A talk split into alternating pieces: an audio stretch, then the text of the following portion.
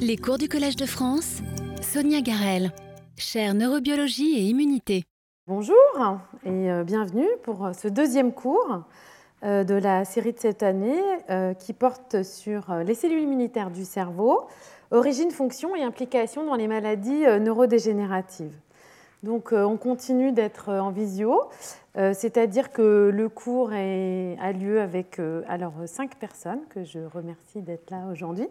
et euh, est filmé et retransmis sur le site euh, quelques jours après. Donc, on a vu la semaine dernière, enfin au dernier cours, euh, des perspectives historiques sur les interactions neuroimmunitaires et aujourd'hui, on va vraiment plonger un petit peu dans le vif du sujet en s'intéressant à l'origine et à la diversité des cellules immunitaires du cerveau. Et en particulier, on va s'intéresser aux microglies, aux macrophages, mais également à d'autres cellules. Et on va un petit peu s'intéresser à ça avant de vraiment euh, s'intéresser aux fonctions de ces cellules et aux fonctions dans les cours 3 et 4 et euh, à leur implication dans les maladies neurodégénératives et plus particulièrement la maladie d'Alzheimer. Donc, origine et diversité des cellules immunitaires du cerveau. Euh, je vais un petit peu vous raconter ce dont on va parler aujourd'hui et en le remettant dans le contexte de ce qu'on a vu auparavant dans la leçon inaugurale et dans le premier cours. Donc les cellules immunitaires du cerveau, une grande partie de ces cellules, ce sont euh, ces microglies, qui sont les macrophages résidents dans le cerveau, et qui ont été découverts par Pio del Rio Ortega il y a un peu plus d'un siècle, parmi d'autres cellules gliales, ici les astrocytes ou les oligodendrocytes, qui sont donc des cellules du cerveau qui ne sont pas des neurones, c'est ça la définition des cellules gliales, ici les microglies. Donc les microglies euh, euh, recouvrent le parenchyme euh, du cerveau, et ont la propriété de se transformer en conditions neurodégénératives pathologiques comme représentées euh, ici. Alors qu'est-ce que c'est que, ces cellules? C'est des cellules gliales, comme je l'ai dit, ce sont des macrophages, c'est-à-dire des phagocytes, des cellules de l'immunité innée qui sont présentes dans le système nerveux central, cerveau, moelle épinière, qui euh, forment à peu près 10 à 15% des cellules du cerveau et qui ont cette capacité de transformation. Et euh, jusqu'à présent, et pendant longtemps, l'identification des microglies a reposé sur leur localisation et leurs propriétés, les macrophages résidents du cerveau. Et une question importante, c'est finalement quelle est leur origine, parce qu'on va voir que l'origine de ces cellules, aujourd'hui, a une importance sur la manière dont elles contribuent au développement et au fonctionnement euh, du cerveau. On a vu aussi au cours dernier que finalement les macrophages ont une capacité de se transformer, de changer d'état. Donc les macrophages peuvent être des, cellules dans un état, on va dire, homéostatique, c'est-à-dire conditions physiologiques, il ne se passe rien, et qui peuvent se transformer en des cellules euh, qui ont été longtemps caractérisées comme étant un phénotype M1, un phénotype pro-inflammatoire, qui va se mettre à produire tout un tas de cytokines ou des facteurs sécrétés qui vont promouvoir l'inflammation, et on va avoir toute une cascade en aval. Et euh, d'un autre côté, pouvoir euh, euh, adopter des propriétés différentes, donc ce qu'on appelle le phénotype M2, qui lui est anti-inflammatoire et qui va permettre un retour à une situation justement normale.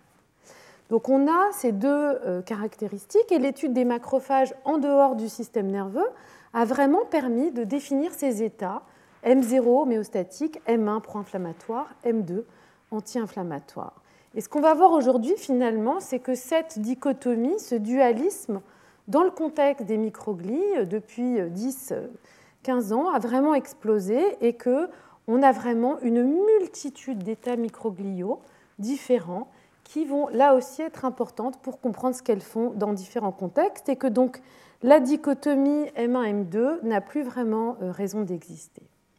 Et puis enfin, des microglies dans le cerveau, la population principale de cellules immunitaires dans le cerveau, mais on verra, et là encore ce sont vraiment des développements euh, assez récents, que ces cellules ne sont pas les seules. On a d'autres macrophages, collectivement appelés euh, border associated macrophages ou BAMS en anglais, ou CAMS pour CNS, système nerveux euh, central associated macrophages, Et on a aussi la présence de, vaisseaux lymphatiques autour du cerveau qui vont drainer les cellules immunitaires, des cellules immunitaires dans les méninges et euh, aussi une entrée, une circulation de cellules immunitaires circulantes dans des contextes pathologiques, mais pas uniquement, donc au-delà des microglies, euh, d'autres cellules du système immunitaire. Donc le cours d'aujourd'hui va vraiment être, euh, on va dire, divisé en trois aspects qui sont de longueur un peu inégale. donc la première, c'est vraiment, on va regarder quelle est l'origine des microglies et des autres macrophages. Ensuite, on va regarder comment est-ce que euh, les cellules acquièrent une identité microgliale et puis on va dire euh, des états microgliaux, donc une microglie ou plutôt des microglies. Et enfin, on va venir euh, faire un petit panorama assez rapide sur les autres cellules immunitaires du cerveau et dans des contextes plutôt physiologiques avec un petit peu de pathologie la première partie va être beaucoup plus développée parce que je vais aussi l'utiliser pour présenter des outils techniques et technologiques qui ont permis chez la souris de vraiment établir l'origine des microglies et euh, ses différents états. Donc on commence par les origines. Alors si euh, historiquement euh, Pio del Rio Ortega avait déjà identifié ces cellules comme étant différentes finalement des autres cellules du cerveau, notamment des neurones, mais aussi des autres cellules gliales, il avait dit que ces cellules devaient avoir une origine mésodermique et proposait que ces cellules étaient euh, des immigrantes ou des migrantes, des cellules qui rentraient dans le cerveau mais qui avaient une origine extérieure au cerveau. Et euh, en fait, euh, il y a toute une série de travaux, notamment dans la deuxième partie du XXe siècle, qui ont permis de montrer qu'il existait des cellules souches dans la moelle osseuse que je vais appeler ici HSC pour hématopoïétique stem cells, qui euh, produisent euh, une grande partie des, globules blancs, des leucocytes circulant dans la circulation sanguine, dont certaines de ces cellules sont des monocytes.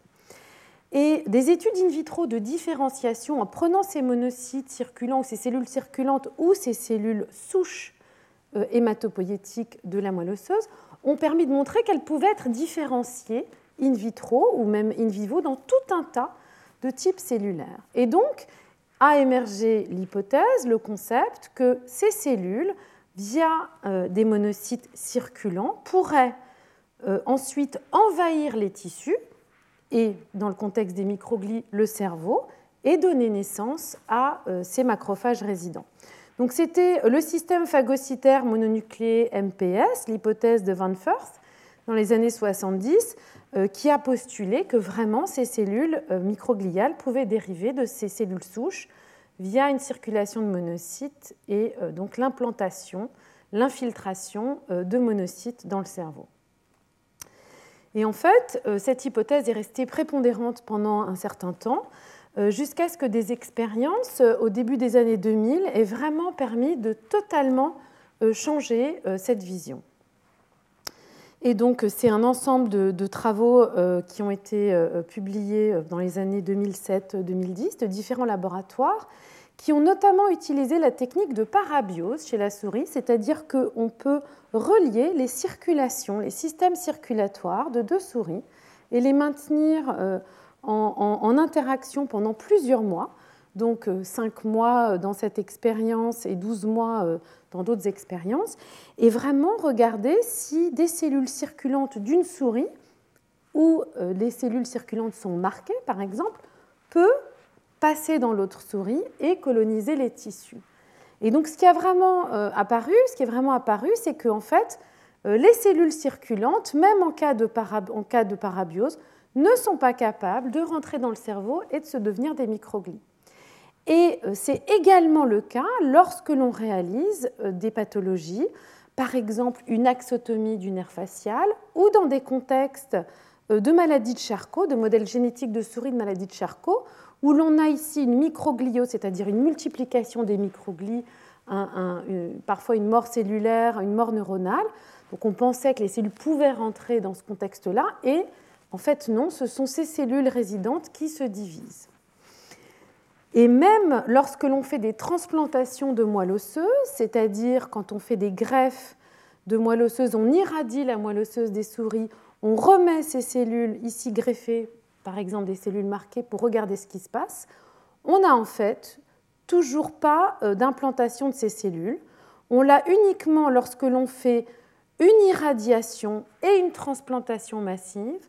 où l'on sait que euh, cette barrière ici entre la circulation sanguine et le cerveau, la barrière hémato-encéphalique, est rompue. Et à ce moment-là, on peut avoir une entrée, mais c'est dans des circonstances très particulières où on a irradiation et transplantation. Lorsque l'on n'a que irradiation et que la barrière est quand même maintenue, on a une entrée de monocytes circulants, mais ces cellules ne deviennent jamais des microglies. Donc vraiment, cette, hypothèse que les microglies puissent venir de monocytes circulants et euh, dériver dans ce contexte-là, participer aux, microglies, a été définitivement euh, comment dire, euh, oubliée, éliminée grâce à ces travaux de parabiose, de transplantation, d'irradiation. Donc il ne peut y avoir, on va dire, implantation de monocytes circulants dans le parenchyme nerveux qui deviennent à ce moment-là des microglies que quand il y a une grosse disruption de la barrière hémato-encéphalée et qu'il y a énormément de cellules euh, circulantes euh, produites dans des contextes donc euh, vraiment très très particuliers et anormaux. Donc comment, d'où viennent ces cellules? La manière dont ça a vraiment été démontré, repose sur une technique euh, de génétique de traçage chez la souris qui permet de suivre les cellules in vivo. Et donc je vais prendre quelques minutes pour, euh, pour la montrer, pour vous expliquer. Donc en fait, ça repose sur des outils génétiques qui ont été identifiés donc chez la bactérie et qui permettent chez la souris de faire exprimer cette enzyme que l'on appelle la cré-recombinase. Donc on a une souris qui va exprimer une cré-recombinase, par exemple dans un type cellulaire.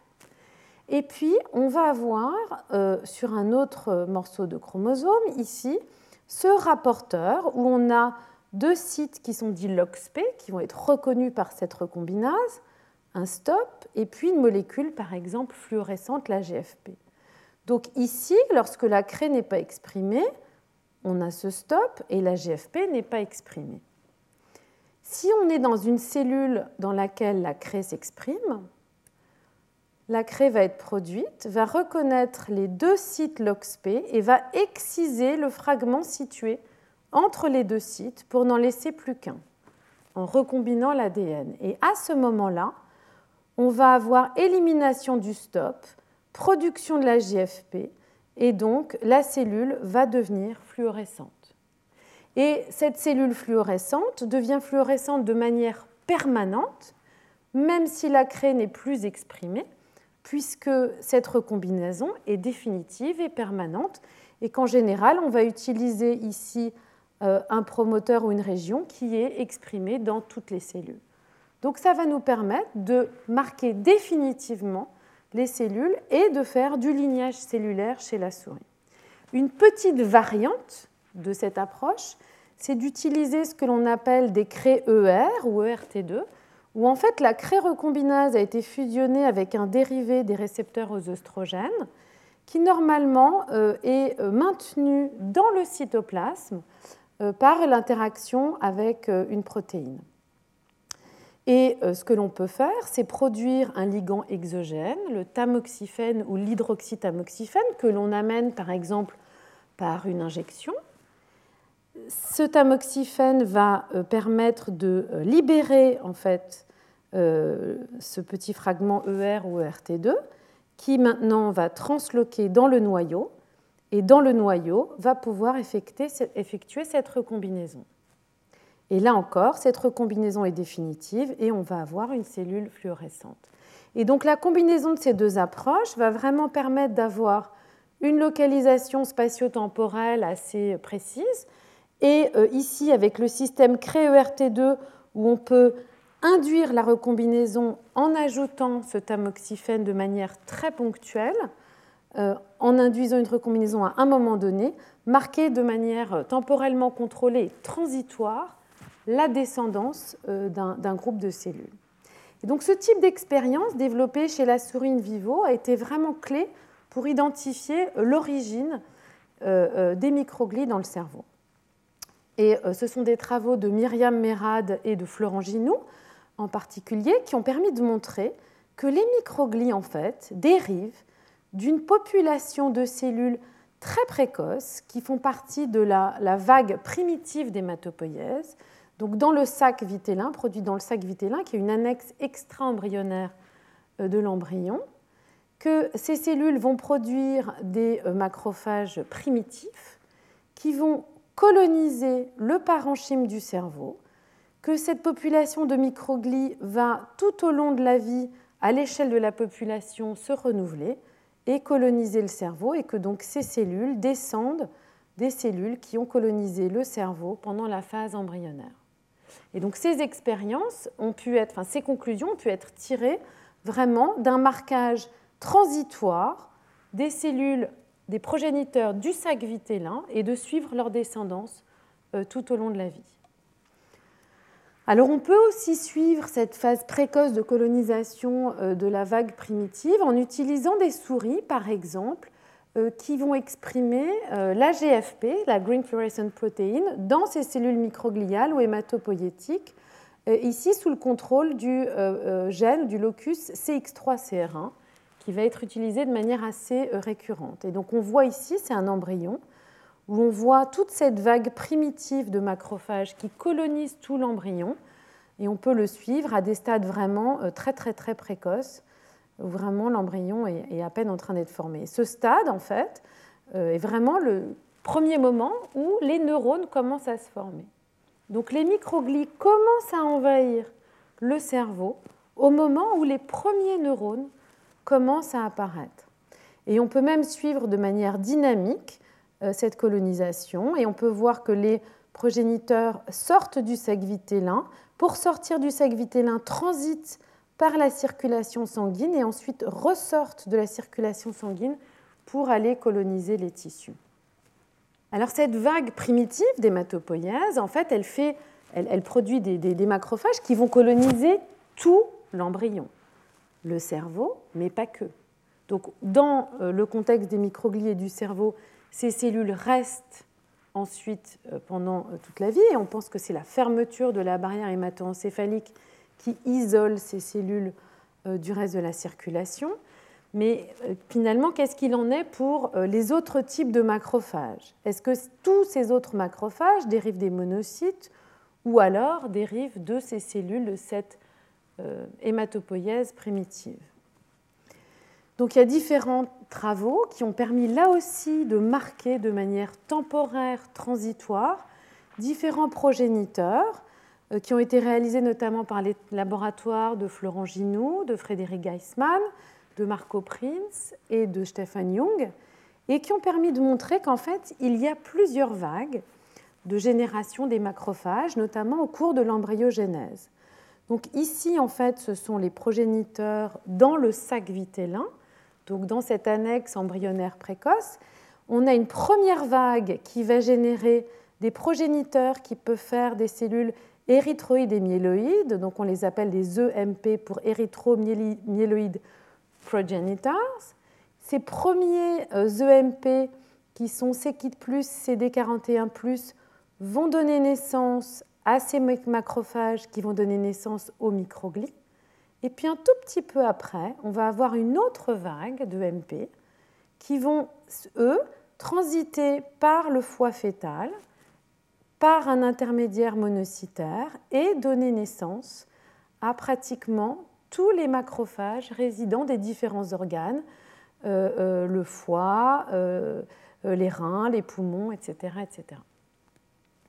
D'autres expériences de marquage transitoire en utilisant des craies, des créeurs, là encore avec ce locus, ont vraiment permis de montrer que de manière prénatale, les macrophages, par une première vague, produisent euh, les macrophages euh, du sac vitellin, les, précurseurs EMP du sac vitellin vont générer les microglies et toute une série finalement de macrophages résidents,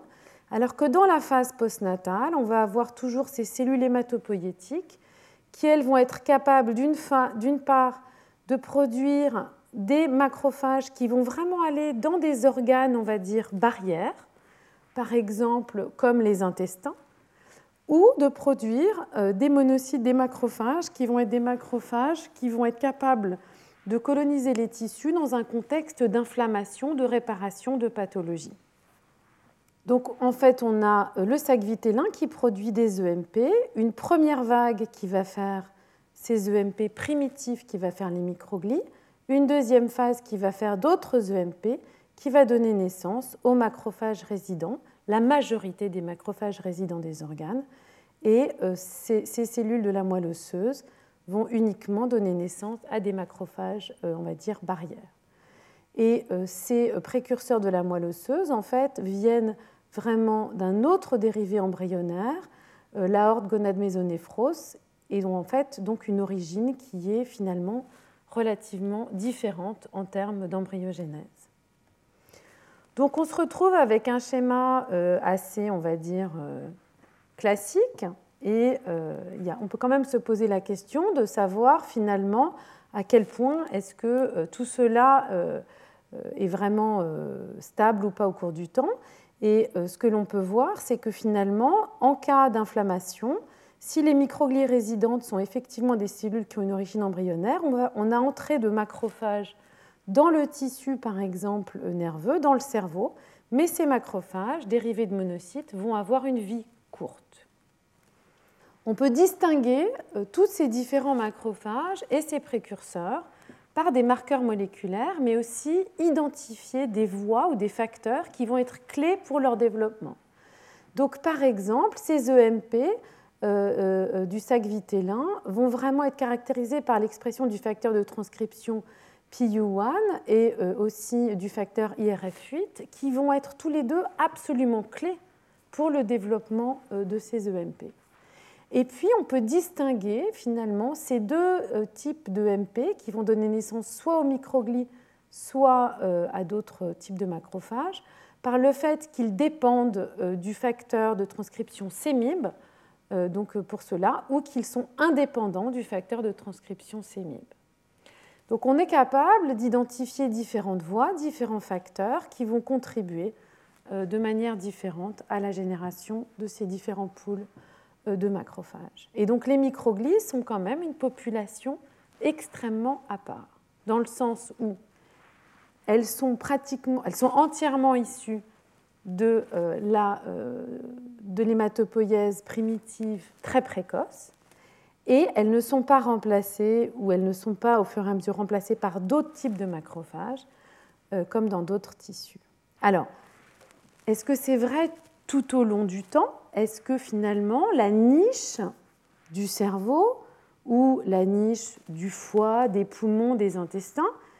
peut changer au cours du temps, par exemple chez l'animal? On peut imaginer qu'on va avoir des microglies qui dérivent vraiment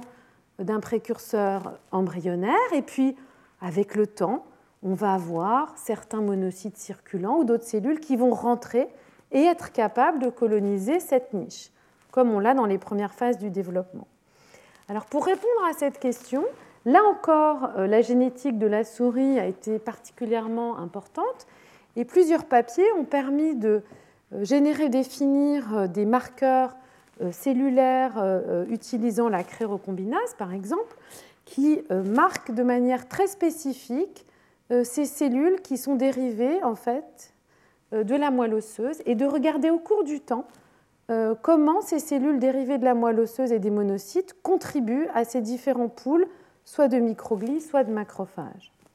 Et ce que l'on peut voir ici, je ne sais pas si vous pouvez voir ici, les cellules sont représentées en rouge. Ça, c'est une lignée euh, qui permet de marquer donc toutes les cellules dérivées des monocytes, des neutrophiles et des monocytes, et de regarder la contribution chez l'adulte des cellules circulantes aux différentes souches. Alors vous pouvez voir que dans le cerveau, on n'a absolument aucune contribution en conditions physiologiques. On n'a aucune cellule circulante rouge qui rentre et s'implante dans le cerveau. Et encore une fois, très probablement, l'hypothèse, l'idée, c'est que la barrière hémato-encéphalée,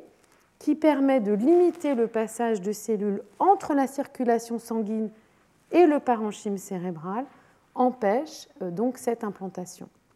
Dans la peau, On a des cellules de Langerhans dans l'épiderme qui sont absolument là aussi générées de la phase très précoce de colonisation, alors que dans le derme, on va retrouver beaucoup de cellules circulantes qui s'implantent euh, dans cette structure. On a euh, tout un tas de situations intermédiaires. Ici, dans le foie, les cellules de Kupfer dérivent euh, des dérivés EMP de la deuxième vague et on n'a pas du tout d'implantation, alors que dans les intestins, cette fois-ci, dans l'épithélium intestinal, on va avoir vraiment une énorme contribution de ces monocytes circulants qui contribuent au macrophage. Donc en fait, on va avoir différentes sources qui vont rentrer à différents moments de la vie, tout au début de l'embryogénèse, pendant l'embryogénèse un peu plus tardive, pendant la vie postnatale, et la capacité de rentrer, de s'implanter et de rester va être différente en fonction des différents organes. Et dans le cerveau, c'est très clair, toute la colonisation microgliale vient vraiment, jusqu'à présent, ce qu'on a vu, vient vraiment uniquement de la première vague euh, primitive euh, extrêmement précoce. Alors une autre lignée a également montré que en fait, même dans un cas pathologique, par exemple d'AVC induit chez la souris, ou une ischémie forte, euh, on est capable d'identifier les cellules dérivées donc de ces cellules monocytaires dans le cerveau. Et ce qu'on voit, c'est que quand on a donc une grosse lésion dans le cerveau liée à un AVC induit, on a une entrée massive de cellules monocytaires dérivées de la circulation sanguine, mais ces cellules ont une vie très courte, participent à la réparation, à la gestion de la lésion, de l'inflammation, etc. Et quelques temps après, on ne retrouve plus aucune de ces cellules présentes dans le cerveau. Donc les cellules qui rentrent même en cas pathologique euh, chez la souris, dont on peut identifier l'origine par des marqueurs, par du traçage cellulaire, notamment des lignées créées, on ne, on ne les retrouve pas. Ce qui est intéressant aussi dans ce système, et ça, on verra ça au cours prochain sur les fonctions, c'est que ces cellules qui rentrent, même si elles sont transitoires, ont un rôle clé pour euh, la manière dont euh, l'animal se remet ou non de euh, cet accident cérébral vasculaire, notamment en dialoguant, en interagissant avec les microglies qui sont présentes, les macrophages résidents. Donc on a vraiment une vision qui paraît limpide. Et comme bien sûr, quand on a une vision totalement limpide et très très claire, il y a toujours quelques expériences ou quelques éléments qui laissent à penser que ça pourrait être un petit peu plus compliqué. Alors, juste pour préciser avant, donc on a cette phase primitive du sac vitellin, on a ce que l'on appelle une phase transitoire définitive qui vient aussi du sac vitellin, qui est donc cette phase orange, et une hématopoïèse définitive qui vient donc de ces dérivés et passe par des cellules hématopoïétiques euh, souches. Alors, quels sont les éléments qui ne rentrent pas tout à fait dans ce tableau? Euh, Le premier, finalement, c'est l'exemple du poisson zèbre. Euh, où chez le poisson zèbre, ce qui a été montré, c'est que les microglies viennent toutes au début d'une vague primitive embryonnaire indépendante de ces mibes, mais que par contre, contrairement à ce qu'on voit chez la souris, elles sont intégralement remplacées par des microglies qui ont une origine de la vague définitive, donc des cellules hématopoïétiques euh, souches, pendant la phase juvénile, et que chez l'adulte, toutes les microglies qui est vraiment radicalement différente chez la souris, toutes les microglies dérivent de donc, ces euh, cellules souches hématopoïétiques. Et il y a plusieurs euh, laboratoires qui ont montré euh, la même chose. Donc un autre exemple, un exemple d'un autre animal dans lequel finalement c'est différent. Et puis chez la souris, il y a des petites données un petit peu mystérieuses qu'on n'arrive pas très bien à réconcilier avec le modèle existant, et notamment des microglies qui expriment le facteur de transcription OXB8, qui ont été décrites comme euh, finalement euh, participant à, euh, donc ce serait une sous-population de microglies, ici qu'on peut marquer en rouge parmi l'ensemble des microglies marquées ici en vert, et des microglies qui apparaissent pendant, on va dire, la fin de l'embryogénèse, et plus particulièrement pendant la période postnatale, et qui, elles aussi, peut-être, auraient une origine un petit peu différente, qui n'est pas encore bien décrite ou bien euh, comprise. Et ces microglies seraient localisés, enfin sont localisés, dans des endroits un petit peu particuliers ou différents euh, du cerveau. On en retrouve plus dans certaines régions, ici 61%, et beaucoup moins dans d'autres. Et enfin, euh, il y a euh, des articles qui, par exemple, montrent que dans certains cas très particuliers, par exemple d'accidents cérébrovasculaires induits, cette fois-ci pas chez l'adulte, mais chez vraiment le souriceau ou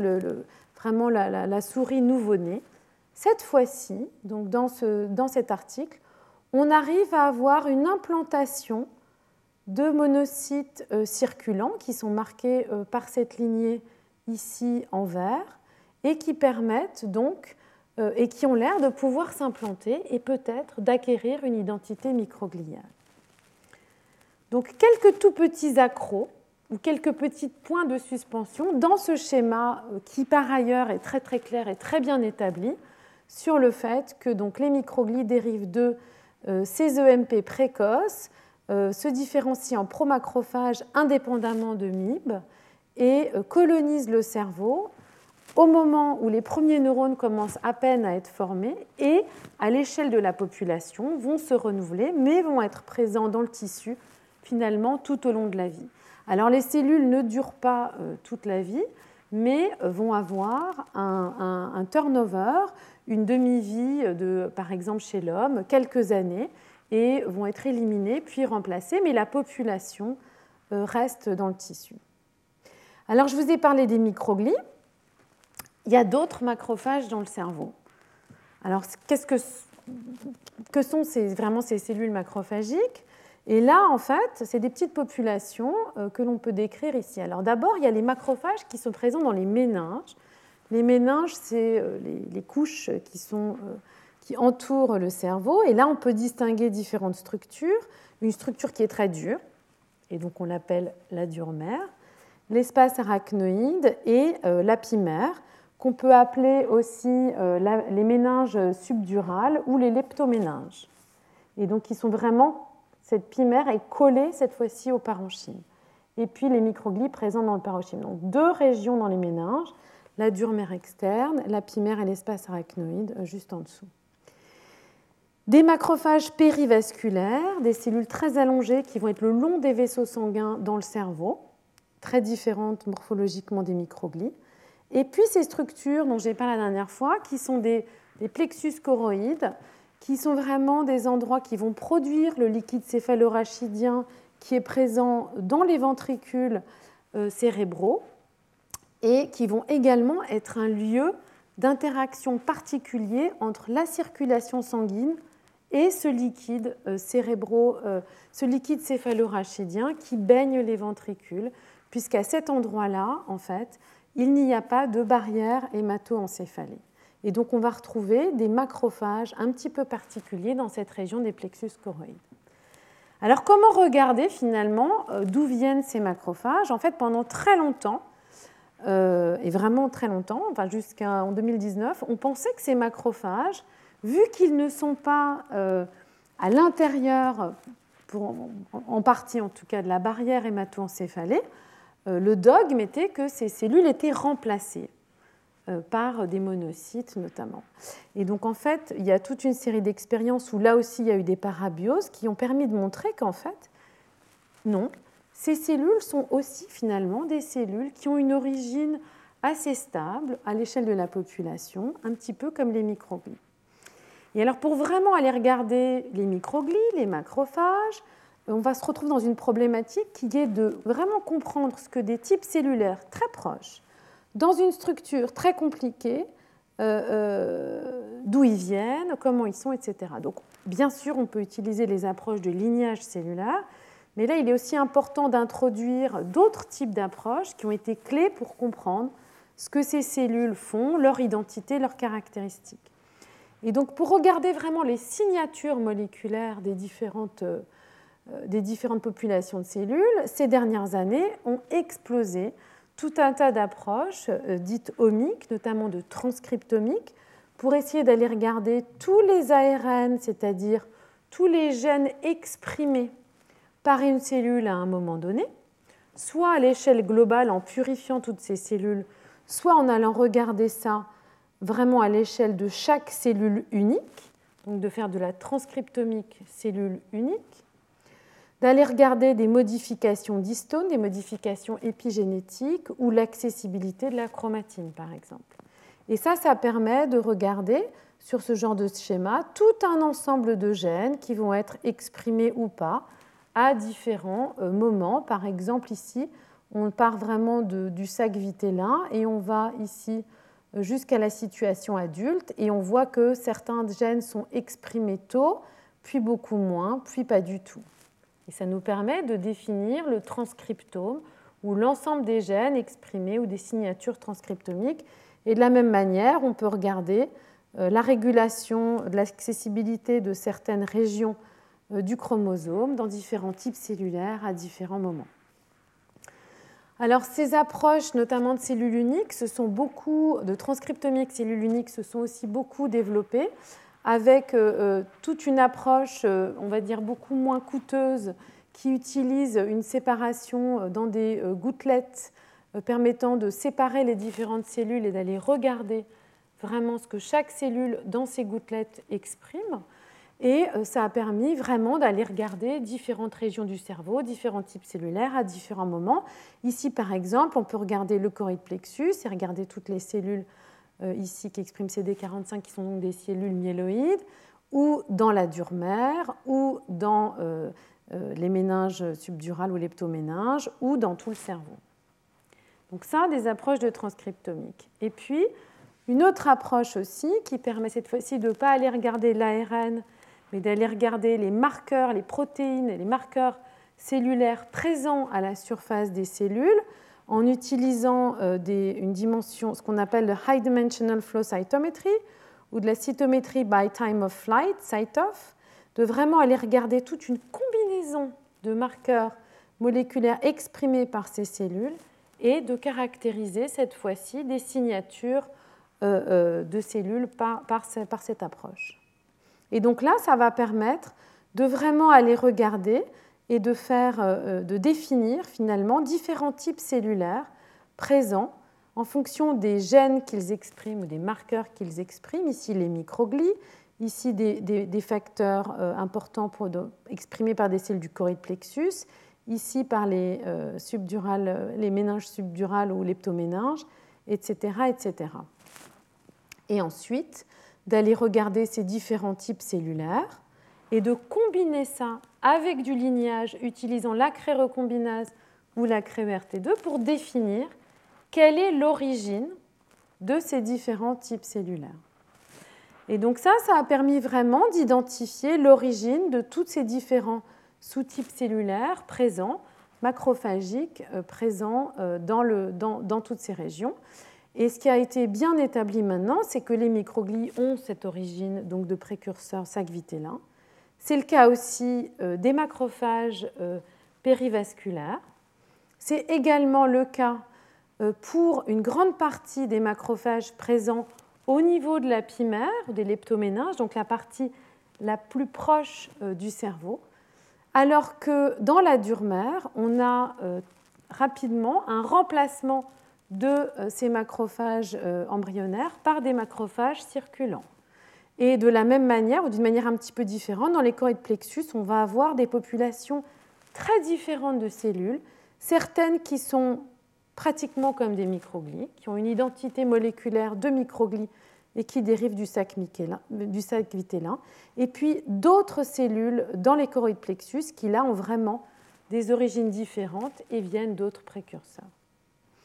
Donc on voit vraiment qu'on va se retrouver ici et ici des dérivés donc des cellules euh, circulantes monocytaires. Donc on voit ici qu'on se retrouve euh, avec une véritable, on va dire, importance euh, réelle de l'origine des cellules qui va être différente dans différents contextes. Les microglies et une grande partie donc de, de ces macrophages présents en, proches du cerveau vont vraiment dériver des mêmes précurseurs, des mêmes précurseurs de la vague, de la vague d'hématopoïèse primitive. Dans les plexus choroïdes, on va se retrouver avec des populations hétérogènes, mais qui ont vraiment des origines et des profils moléculaires différents, et donc qui probablement font des choses différentes. Et dans euh, la dure mère, et donc on va avoir une vraie différence entre les méninges, on va dire externes et internes, la dure mère où on aura beaucoup plus de macrophages dérivés des monocytes circulants, alors que euh, dans les méninges qui sont situés en dessous et proches du cerveau, on va avoir beaucoup plus de macrophages qui vont avoir une identité euh, très proche des microglies. Voilà.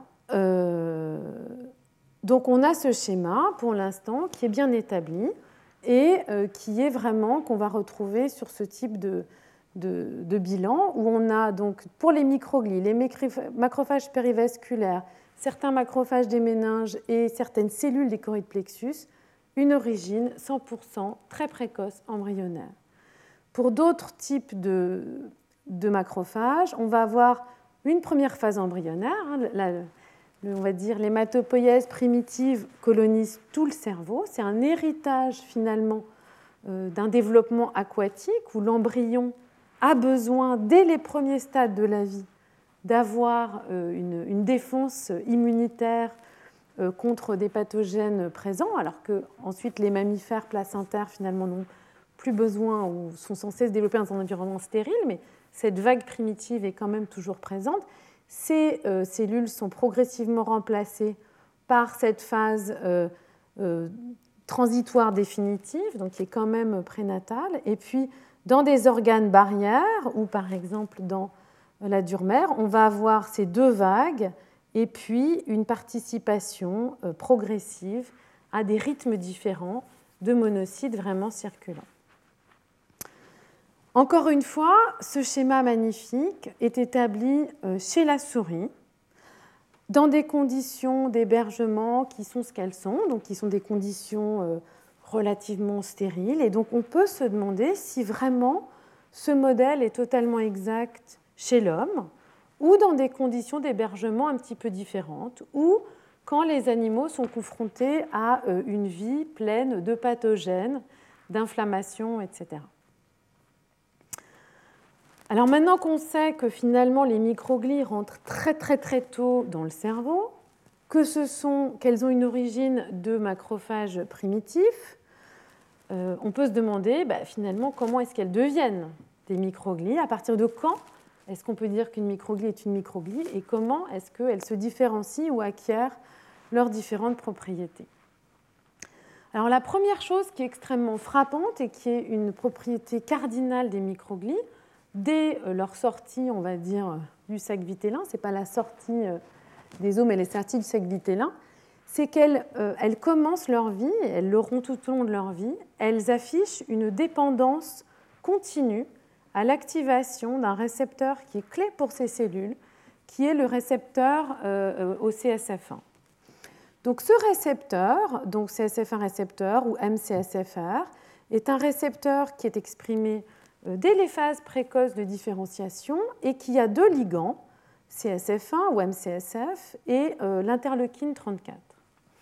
Et dès la sortie et dès la production de ces cellules, euh, dès les phases, on va dire, de production d'hématopoïèse primitive, mais les différentes vagues qui vont être produites, les cellules vont vraiment être dépendantes, dépendantes de ce signal pour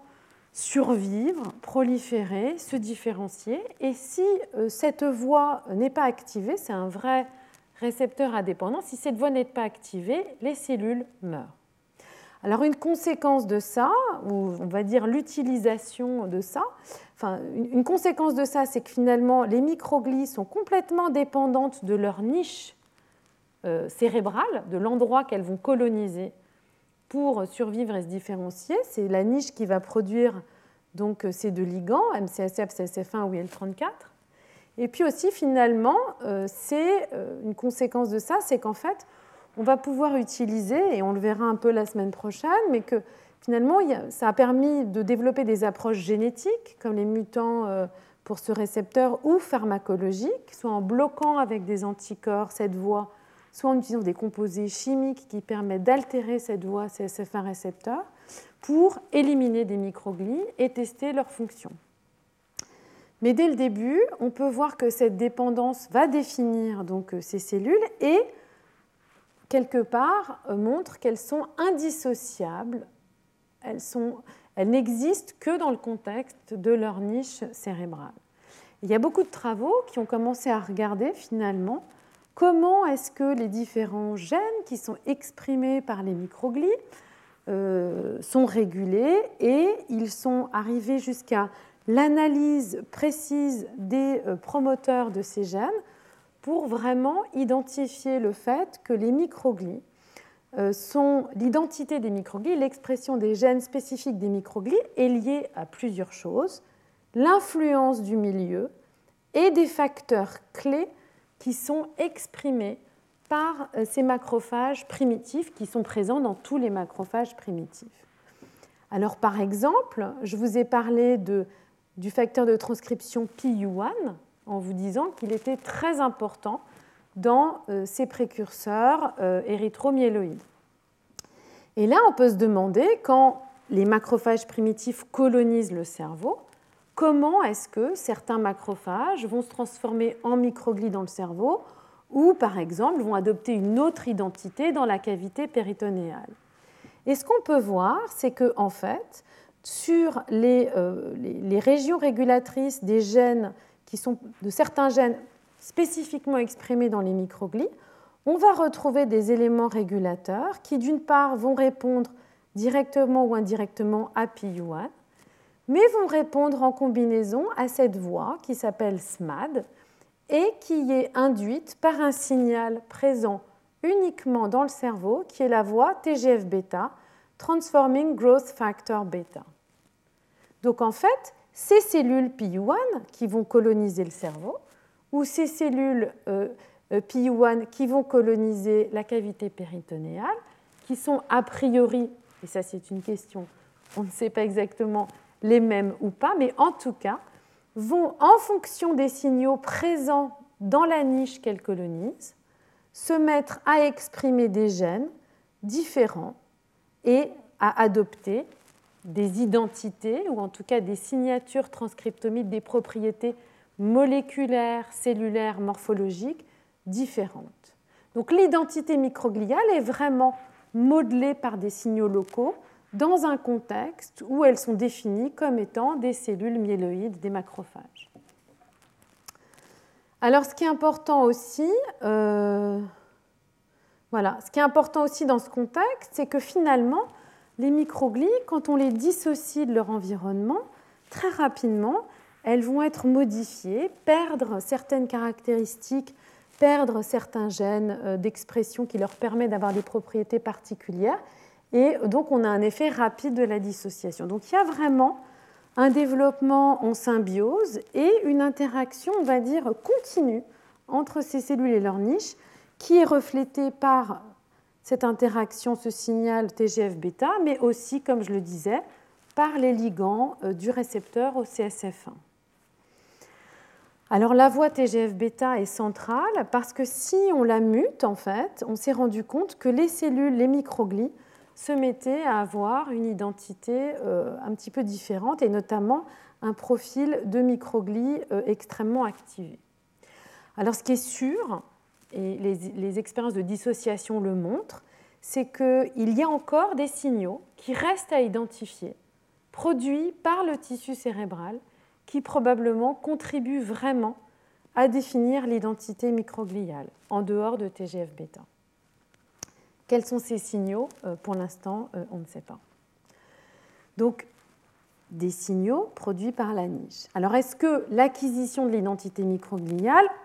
se fait tout d'un coup euh, Non. C'est une identité qui s'acquiert extrêmement progressivement. Et ce n'est pas complètement incohérent avec l'idée que le cerveau en développement change beaucoup au cours de ces différentes étapes. Donc ici, on peut voir sur des expériences de transcriptome, on voit que des cellules qui sont isolées très tôt, puis au cours des différentes phases embryonnaires, puis chez l'adulte,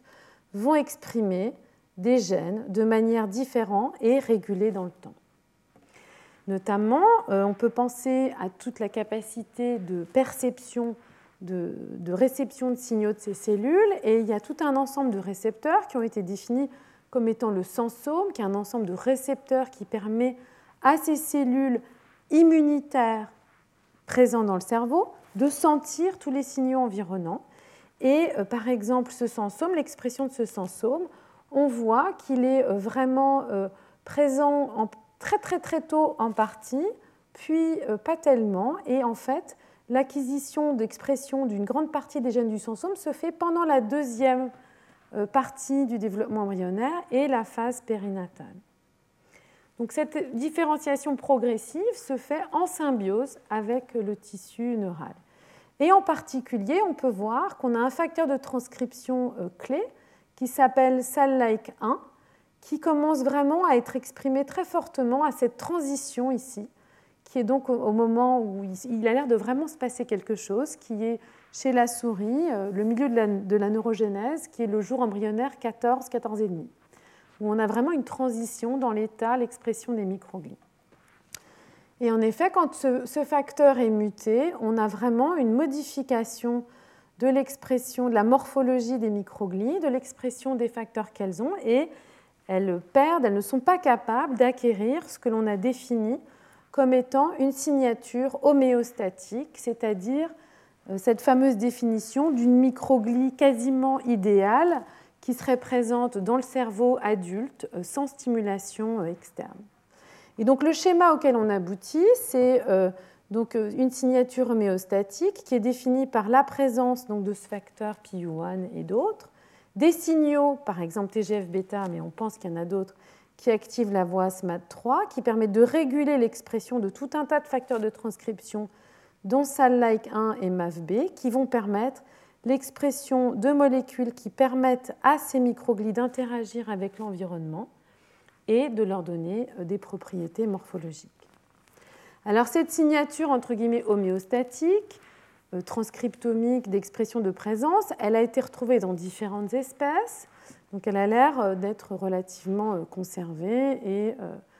peut-être un petit peu différente, mais en tout cas avec des points communs dans différentes espèces. Et donc, ce développement qui est contrôlé par l'origine, mais aussi beaucoup finalement par la niche qu'elle colonise, soulève la question de est-ce que l'environnement dans lequel elles sont ne prime pas? C'est-à-dire, est-ce que finalement euh, l'origine des, des, microglies a une importance ou est-ce que ce qui compte vraiment, c'est l'environnement qu'elles colonisent? Et alors, il y a toute une série d'expériences qui ont montré que l'origine est importante. Alors, qu'est-ce que sont ces expériences En fait, on peut utiliser, comme je vous le disais, le fait que des souris qui n'ont pas de récepteur CSF1R n'ont plus de microglies. Et on peut tester dans ces animaux qui n'ont plus de microglies, qu'est-ce qui se passe si on met des cellules dans leur cerveau qui soit dérivent du sac vitellin, soit dérivent de euh, euh, dérivés monocytiques des cellules souches hématopoïétiques? Et ce qui a été observé, c'est qu'en fait, euh, les microglies expriment certains marqueurs et quand on greffe, même dans des cerveaux qui n'ont pas de microglies, des cellules dérivées des cellules souches hématopoïétiques, ces cellules n'arrivent jamais à acquérir l'identité moléculaire euh, similaire à celle des microglies. Donc en fait, si elles n'ont pas la même origine développementale, même si on les greffe dans le même environnement, elles n'arrivent pas à acquérir toutes les propriétés euh, qu'ont les microglies. Et le même type d'expérience a été réalisé euh, dans ce contexte où on enlève les microglies et on regarde comment elles se déplètent en, greffant euh, des, cellules, des cellules hématopoïétiques. Et là encore, on voit que celles qui arrivent à s'implanter n'ont jamais l'identité, une identité similaire. Et en particulier, elles répondent différemment aux endotoxines, c'est-à-dire à la présence de bactéries ou à une inflammation. Donc l'origine est importante, l'environnement est important. Et donc en fait, on a vraiment un schéma où ces cellules colonisent l'embryon et l'environnement local progressivement, ou en tout cas euh, au cours du temps, leur permet d'acquérir cette identité. Alors, qu'est-ce qui se passe pour les BAM Donc les BAM, je vous ai dit, elles ont la même origine, mais elles vont être localisées ailleurs. Est-ce que finalement, elles ne, euh, elles ne deviennent des BAM que parce qu'elles vont dans d'autres endroits? Ou est-ce qu'elles sont déjà un petit peu différentes avant de rentrer dans le cerveau Et donc il y a une étude qui suggère qu'effectivement, il y aurait des précurseurs différents entre microglies et BAM qui euh, pourraient finalement euh, donner des, descendances à des cellules différentes. On retrouve des précurseurs qui euh, vont être différents dès E10.5, c'est-à-dire avant ou au moment où les cellules sont présentes dans le cerveau. Et on voit que si les microglies dépendent de TGF-bêta, pour se différencier, comme je vous l'avais dit, ces cellules-là expriment un autre marqueur, ne dépendent pas de TGF-bêta et vont donner naissance au BAM. Donc probablement une petite prédisposition différente pour ces cellules de se retrouver à un autre endroit, mais aussi une intervention, une interaction avec l'environnement. Alors la question d'hétérogénéité, comme ces cellules sont dans un environnement qui est par essence un petit peu changeant, est-ce que, au-delà de l'identité microgliale, on a une hétérogénéité et dans quelles circonstances? Donc on a une hétérogénéité et ce qui apparaît par de nombreuses études, notamment de transcriptomique de cellules uniques, c'est que cette hétérogénéité est euh, liée à des signaux environnementaux. Alors ça a été bien décrit dans cette étude où en fait euh, euh, les chercheurs ont regardé et ont montré que dans différents noyaux, les microglies avaient des densités un petit peu différentes, des morphologies un petit peu différentes et des profils transcriptomiques un petit peu différents. Et quand il bloque la voie CSF1R, euh, comme je l'ai mentionné précédemment, les microglies disparaissent, meurent, et ensuite elles peuvent recoloniser le cerveau. Et quand elles recolonisent ce cerveau, on voit qu'elles adoptent le même profil de densité, de morphologie et de transcriptomique. Ce qui suggère vraiment que tout cela est induit par l'environnement local. Alors cette hétérogénéité ou ces signaux locaux, du coup, on va les retrouver dans l'espace et dans le temps. Donc, euh, il a été montré que les microglies ne sont pas exactement les mêmes dans différentes régions du cerveau, dans le striatum, dans le cortex, le cervelet ou l'hippocampe, chez la souris, chez l'homme, que ça va aussi changer en fonction de l'âge. Différentes études ont aussi montré que les microglies peuvent être légèrement différentes entre les individus euh, d'identité sexuelle femelle ou mâle. Encore une fois, ça c'est chez la souris. Et on va retrouver donc des propriétés différentes, des signatures transcriptomiques différentes, des capacités à phagocyter un petit peu différentes et même des capacités qui peuvent être stables en les transférant euh, d'un animal à l'autre, en prenant des microglies issus d'individus femelles et en les greffant dans des souris euh, d'identité sexuelle mâle. Donc, des signaux un petit peu différents euh, qui vont induire une hétérogénéité. Alors des signaux locaux, mais aussi des signaux systémiques, l'identité sexuelle par exemple, qui va agir ou qui peut agir euh, via des hormones. Alors est-ce que d'autres signaux peuvent agir ou modifier les microglies? On a maintenant une liste absolument phénoménale de signaux capables de modifier légèrement les propriétés microgliales. Euh, la nutrition, euh, l'âge, encore une fois, je l'ai dit, euh, le stress, etc., etc. Et un des facteurs qui a été bien identifié et bien caractérisé, c'est le microbiote. Et on peut voir que dans des souris qui n'ont pas de microbiote, on a des grosses perturbations de la morphologie et des propriétés microgliales et qui peuvent être récupérées quand on recolonise la flore intestinale de ces animaux. Donc on peut avoir un effet euh, vraiment de toute une, multitude de, composés. Au niveau du microbiote, euh, les signaux qui ont été identifiés comme pouvant avoir un effet sur les microglies dans le cerveau sont doubles. Le premier, ce sont les acides gras à chaîne courte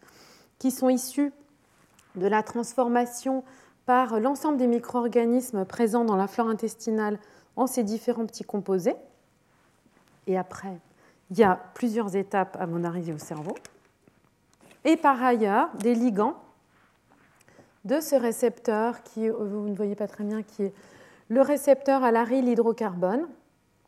qui est un facteur de transcription qui peut agir sur différentes cibles et qui a des ligands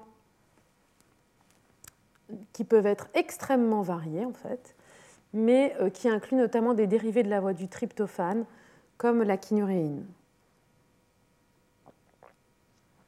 Donc différents métabolites qui vont être capables directement ou indirectement d'agir sur les microglies dans le cerveau.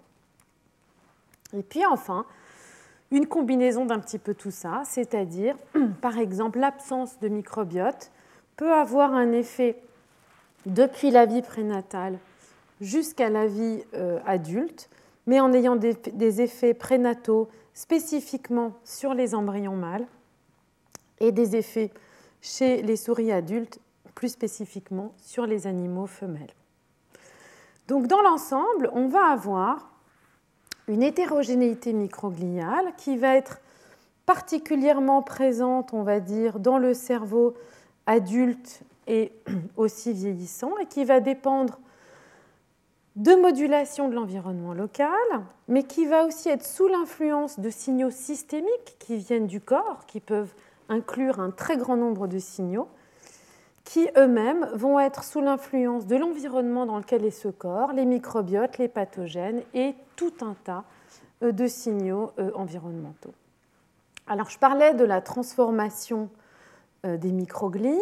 Donc là, on a une hétérogénéité, une hétérogénéité locale, une hétérogénéité temporelle. Qu'en est-il de la transformation pathologique qui a vraiment, dès le départ, été identifiée comme caractéristique des microglies Comment est-ce que l'hétérogénéité qu'on voit en conditions physiologiques est reliée à la transformation des microglies dans un contexte pathologique comme un contexte de neurodégénération? Alors, il y a beaucoup d'études qui ont euh, regardé cela. Euh, donc, il y a énormément d'expériences qui ont regardé finalement euh, la diversité, l'hétérogénéité, l'état, l'identité des microglies en conditions dégénératives. Et c'est quelque chose sur lequel on reviendra dans les cours de la fin, où on regardera plus particulièrement le rôle des microglies dans ce contexte. Néanmoins, ce qui a bien été montré, c'est qu'en fait, on a plusieurs états microgliaux qui ont été associés à cette transformation pathologique neurodégénérative, notamment des microglies qui sont présentes dans le contexte de neurodégénération et qui sont induites par des voies particulières, notamment en lien avec ce récepteur TREM2, et qui sont caractérisées par l'expression de tout un tas de facteurs, aussi bien au niveau transcriptionnel qu'au niveau de leur interaction avec les cellules voisines.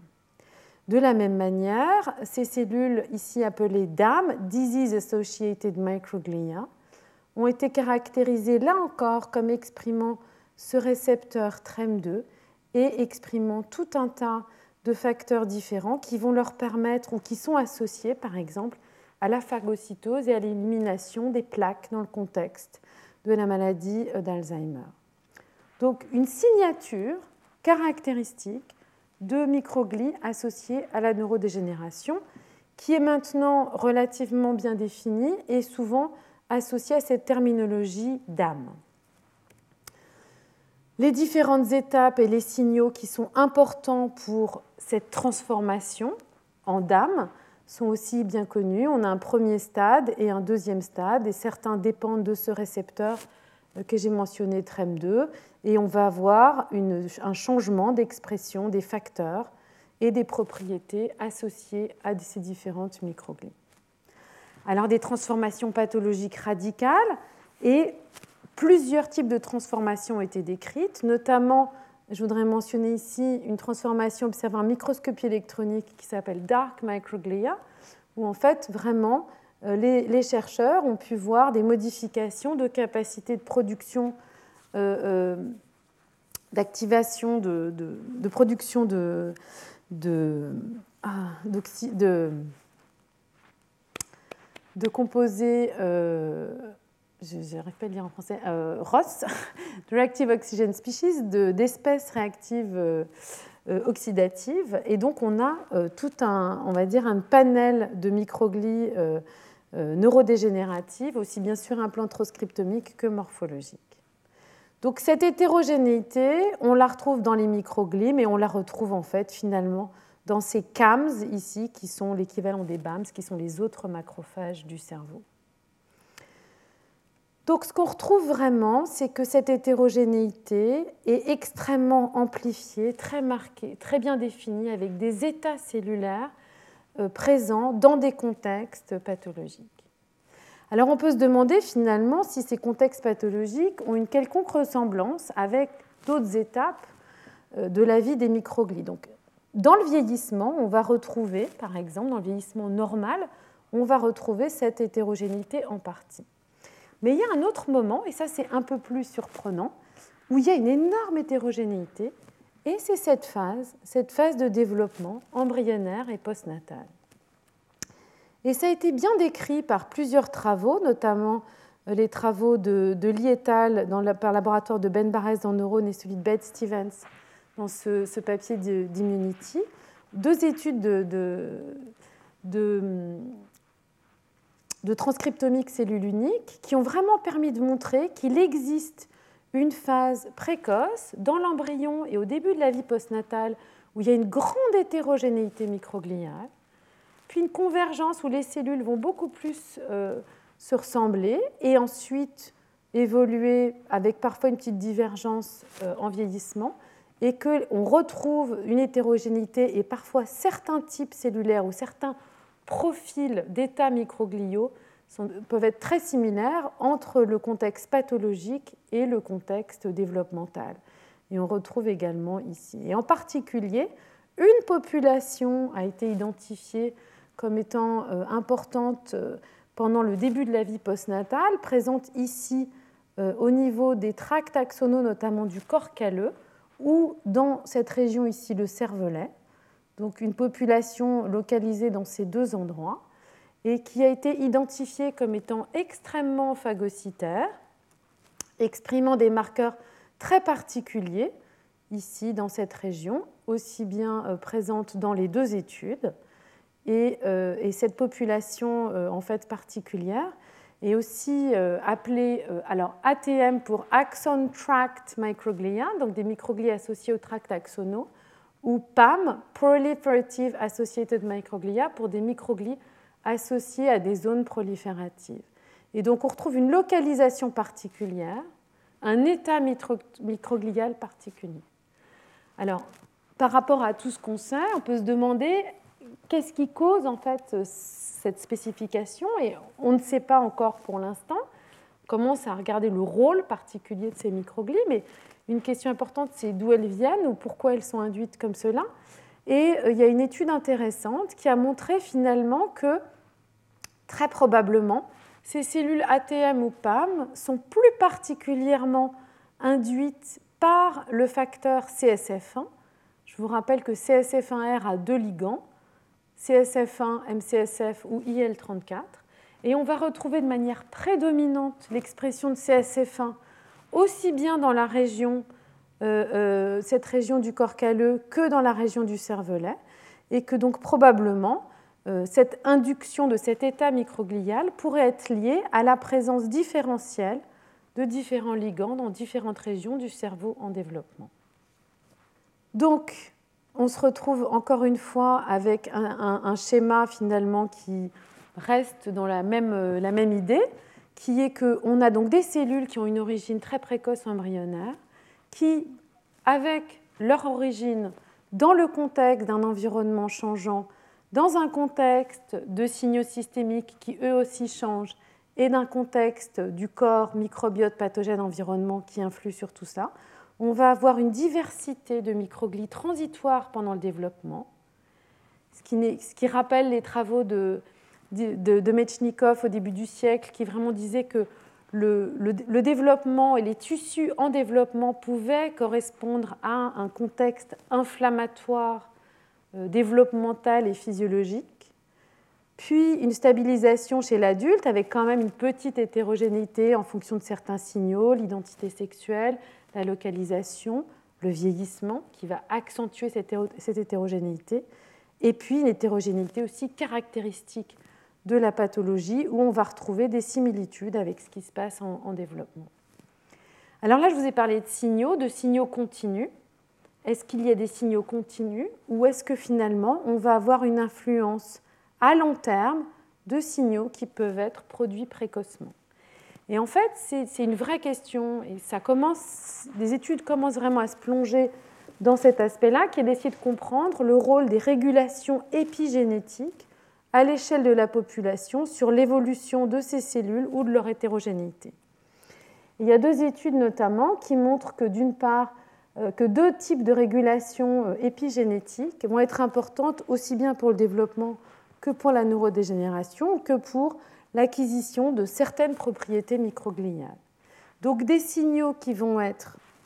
euh, immédiatement influencer l'état microglial, mais aussi des signaux qui vont, via des régulations épigénétiques, tout au long de la vie, influencer le devenir de la population euh, dans différentes régions.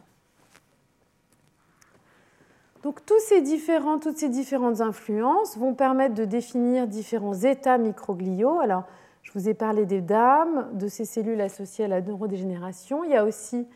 des microglies qui ont euh, des, gouttes lipidiques présentes à haute, dose à l'intérieur, et puis il y en a d'autres, les PAM, euh, les ATM, qui présentent des, similarités avec, les dames. Et donc différents états qui vont vraiment refléter une combinaison de l'origine des cellules, l'influence environnementale à un moment donné, mais aussi tout le vécu historique des cellules via l'intégration de signaux épigénétiques. Voilà. Donc un schéma qui vraiment continue à être élaboré, mais euh, une vraie question, c'est d'où vient cette hétérogénéité et comment est-ce que, à long terme, l'environnement influence ces cellules? Alors je vais finir euh, rapidement euh, pour vous parler bah, des autres cellules. Donc là, je vous ai parlé vraiment des microglies, je vous ai parlé aussi euh, euh, des, macrophages associés euh, au cerveau, les BAM. Et donc une question qui reste, c'est un petit peu déjà comment est-ce que le cadre conceptuel que je vous ai décrit s'intègre, se relie aux pathologies, et d'autre part, est-ce qu'il y a d'autres cellules et qu'est-ce qu'elles font? Alors, on repart de ce cadre-là. En fait, le fait que les microglies rentrent tôt, soit influencé par l'environnement tout au long de la vie et puisse être modifié par des perturbations épigénétiques, va avoir une importance pour la pathologie. Ça veut dire que quelque chose qui arrive à ces cellules à l'échelle de la population à un moment donné peut avoir un effet, un impact sur l'état, leur identité, leur propriété, même dans le cerveau en vieillissement. Et par exemple, comme c'est une population, un exemple, une illustration de, ce fait, ça va être que si une mutation somatique apparaît dans ces cellules tôt, on va pouvoir avoir à long terme euh, un problème dans ces cellules. Et c'est par exemple le cas euh, de ces euh, mutations somatiques dans les EMP qui ont été, qui ont été comme on dit, euh, euh, présenté dans ces tissus, où on a une mutation du gène BRAF, où on a euh, une, neurodégénération localisée. Et en fait, ils ont, les, les chercheurs ont pu montrer que simplement une mutation somatique dans la population de ces EMP précoces pouvait aboutir chez l'adulte à créer une neurodégénération même focale. Donc le fait que ces populations rentrent tôt et que ce soit une seule population qui se reproduit à l'échelle clonale peut avoir un impact euh, sur euh, des, sur des processus qui euh, se réalisent bien, bien plus tard et parfois à la fin de la vie. De la même manière, tous les événements qui ne sont pas des mutations mais qui sont des perturbations externes vont pouvoir avoir un effet. Et par exemple, la réponse des microglies à différentes perturbations ou inflammations va être modifiée par le vécu de ces cellules à des événements inflammatoires et vont modifier la manière dont elles euh, répondent dans un contexte euh, de neuroinflammation ou de neurodégénération chez la souris. On sait aussi qu'une inflammation prénatale pendant euh, la gestation va modifier de manière à long terme, par exemple, la motilité des microglies dans le cerveau. Donc, des modifications précoces d'origine génétique ou environnementale qui peuvent avoir des effets à long terme. De nombreuses études, et notamment cette étude du laboratoire de Burhard-Becher qui a été publiée en 2008 dans Immunity, a vraiment regardé les autres cellules, les autres populations euh, de cellules immunitaires du cerveau. Donc, euh, comme j'ai présenté dans les cours précédents, dans le cerveau, les microglies. Aujourd'hui, j'ai parlé aussi des bordeurs associés de macrophages. Et puis, donc l'idée que euh, le cerveau est, euh, on va dire, protégé, isolé par cette barrière hémato-encéphalique, et donc il n'y a pas de cellules circulantes. Mais en fait, si on prend l'ensemble du cerveau et qu'on l'analyse ici dans ces cytometry time of flight, on va avoir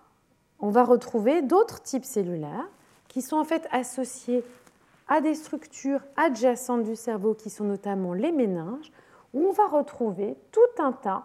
de euh, cellules immunitaires, des lymphocytes, des granulocytes, des cellules dendritiques, etc., etc. Alors que font ces cellules et est-ce qu'elles ont un rôle et d'où elles viennent?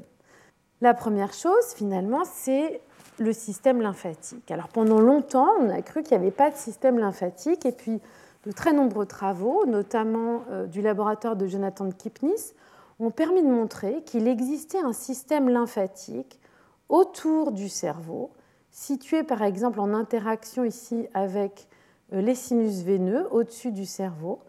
Euh, ici des systèmes donc lymphatiques qui vont permettre de drainer des cellules immunitaires, mais aussi des composés et de les amener jusqu'au ganglion euh, lymphoïde où euh, les cellules T vont pouvoir être activées. Donc, une présence de, circuits lymphatiques dans les méninges qui, jusqu'à présent, jusqu'à très récemment, n'étaient absolument pas soupçonnés. Ça, ça veut dire aussi, qui dit circuit euh, lymphatique, dit possibilité d'avoir des cellules circulantes qui vont être drainées jusqu'à ces ganglions qui sont présents notamment ici à la base, à la base du cerveau. Donc, dans les méninges, ici, on a euh, donc les sinus veineux et les circuits euh, méningés, les, vaisseaux méningés, les vaisseaux euh, lymphatiques qui sont vraiment situés à proximité.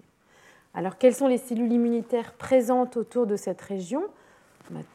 Toute, toute, une panoplie de cellules. Donc, ces cellules dendritiques qui vont permettre de présenter des antigènes à des lymphocytes. Ici, des lymphocytes qui sont présents dans cet espace, soit de la dure mère, soit en lien ici avec, euh, euh, on va dire, la partie plus centrale qui est ici l'arachnoïde et la lapimaire, et qui sont aussi présents euh, dans ce sinus veineux. Et puis des cellules qui sont tout autour, des macrophages des méninges, etc. etc. Donc toute une panoplie de cellules présentes dans les méninges, notamment dans la dure mère, en association avec les vaisseaux lymphatiques et avec le sinus veineux. Et il existe dans euh, cette région tout un tas de, toute une caractéristique, toute une population, toute une faune de lymphocytes euh, dont on a montré ici qu'elles sont capables de produire des signaux, l'interleukine 4, l'interféron gamma, l'interleukine 17, l'acétylcholine, qui vont agir sur les cellules du système nerveux ou sur les cellules immunitaires présentes dans le parenchyme, comme les microglies. Par exemple, les, euh, les lymphocytes méningaux, qui sont des lymphocytes un peu particuliers gamma-delta, ont été montrés comme participants à la régulation de l'anxiété en produisant une interleukine qui directement va pouvoir agir sur les neurones. Donc un dialogue entre ces cellules immunitaires qui sont tout autour du cerveau et qui vont pouvoir agir sur les tissus qui sont présents euh, à proximité. Donc on a dans le cerveau ces fameuses microglies des macrophages autour qui sont très importants pour l'homéostasie, le développement des circuits, mais tout ça va pouvoir être modifié par ces cellules qui sont présentes juste au-dessus, juste autour, au niveau des méninges.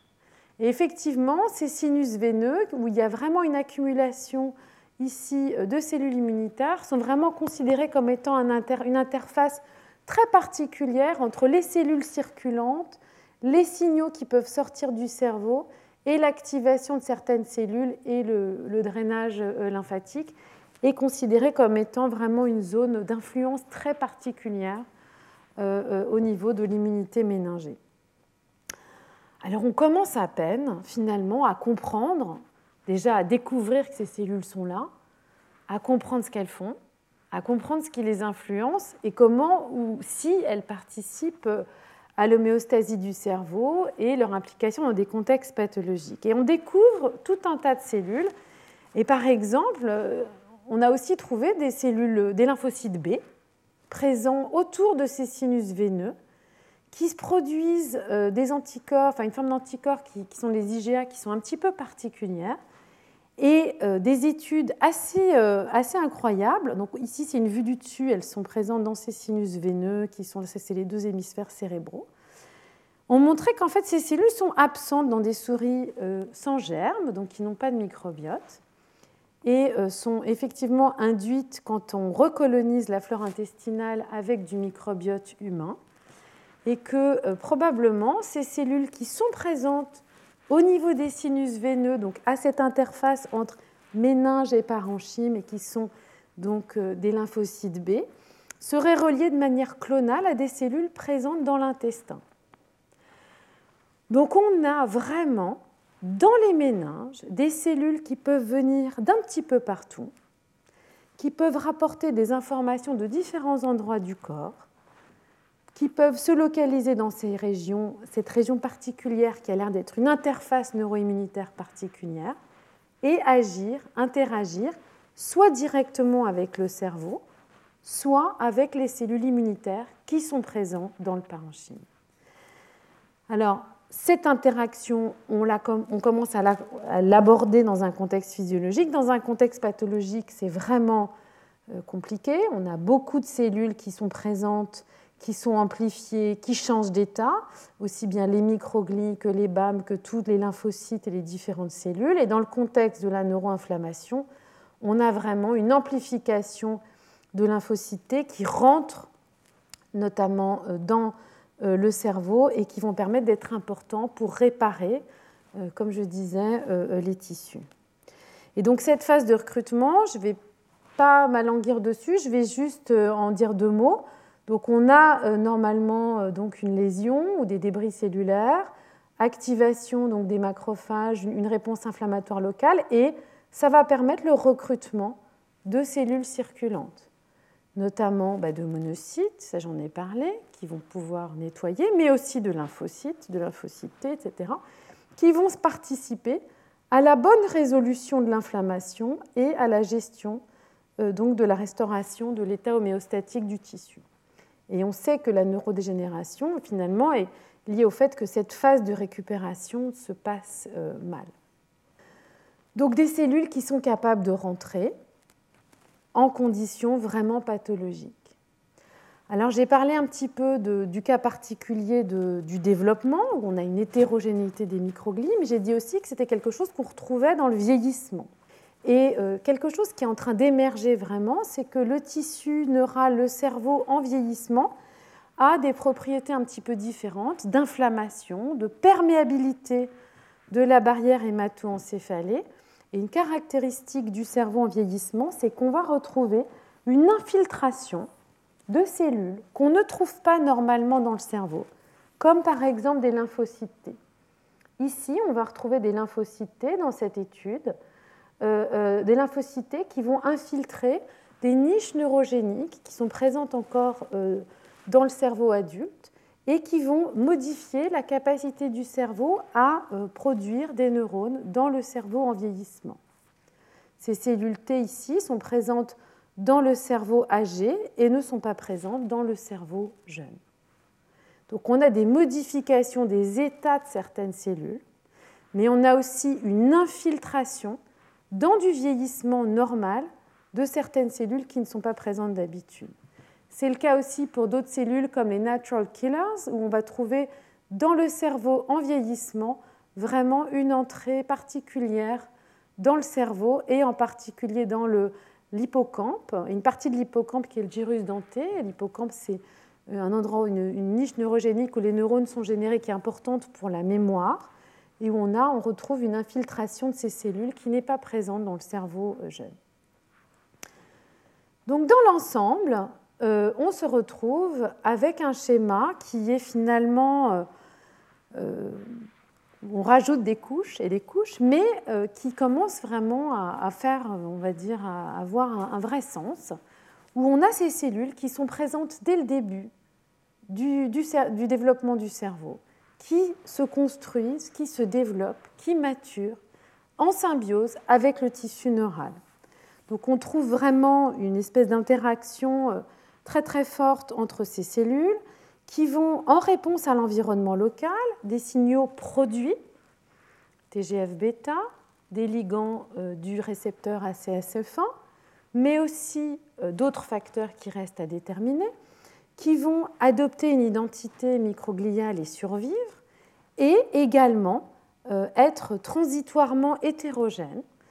euh, euh, et avant d'acquérir une identité homéostatique stable. On va avoir des changements potentiels de l'environnement qui vont pouvoir influer sur les modifications épigénétiques de ces cellules et influencer leur comportement, leur identité à plus long terme. Ces signaux locaux peuvent être modifiés par des signaux euh, systémiques du corps qui vont eux-mêmes être modifiés bah, partout euh, ce qui est en contact avec le corps, le microbiote, l'environnement, les pathogènes, qui vont contribuer tout au long de la vie, pendant le développement et pendant la vie adulte, mais aussi pendant le développement et la pathologie, à modifier, influer sur ces cellules présentes dans le cerveau, ces cellules immunitaires du cerveau qui sont en contact avec euh, les neurones. Et puis, au-delà des cellules présentes dans le cerveau, on a maintenant euh, toute une collection finalement de cellules euh, immunitaires euh, qui sont au départ circulantes mais qui sont vraiment associées euh, aux méninges et présentes à certains endroits des méninges, qui vont avoir la capacité de produire des signaux qui peuvent influer sur les neurones et ou sur les cellules immunitaires présentes dans le tissu. Et euh, cette immunité méningée va être bien sûr modulée par des signaux systémiques et environnementaux. On peut imaginer aussi l'âge, puisque l'on voit en contexte pathologique et en contexte de vieillissement une infiltration très spécifique de ces cellules qui ne sont normalement pas présentes dans le cerveau, comme différentes populations de lymphocytes T ou de lymphocytes B dans certains cas. Voilà,